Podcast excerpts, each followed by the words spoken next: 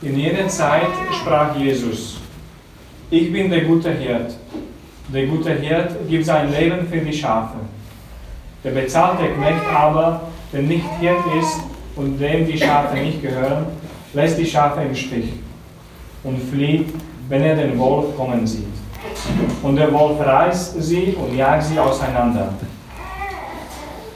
Er flieht, weil er nur ein bezahlter Knecht ist und ihm an den Schafen nichts liegt.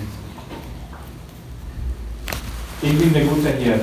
Ich kenne die meinen und die meinen kennen mich. Wie mich der Vater kennt und ich den Vater kenne, und ich gebe mein Leben hin für die Schafe.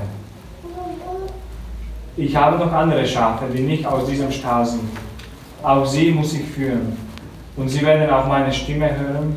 Dann wird es nur eine Herde geben und einen Hirten. Deshalb liebt mich der Vater, weil ich mein Leben hingebe, um es wiederzunehmen.